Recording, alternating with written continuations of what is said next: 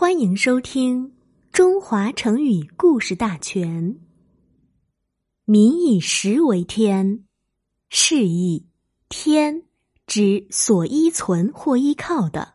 百姓把粮食看作赖以生存的最重要的东西，形容粮食对于民众的重要性。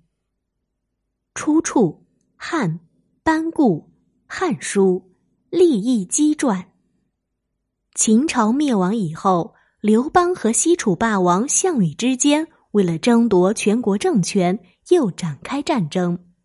彭城一战，刘邦军队损失严重，退至荥阳。城高以守为攻，但军粮却渐渐不足。荥阳西北的鳌山上有一座秦时修建的小城，城内有许多储粮的仓库，因此称为鳌仓。敖仓是关东最大的粮仓，因此占领这个粮仓对打仗极为重要。项羽的猛攻使荥阳岌岌可危，万般无奈之下。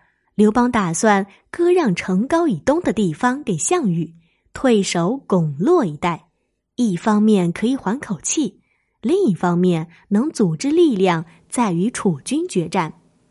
谋士利益姬知道了刘邦的主意，反对说：“做帝王的人靠的是人民作为他的后盾，百姓则以粮食为依靠，敖仓是藏粮丰富的要地。”而大王，你却要放弃他，失去了这么有力的粮仓，对军队来说将造成极大的不利呀。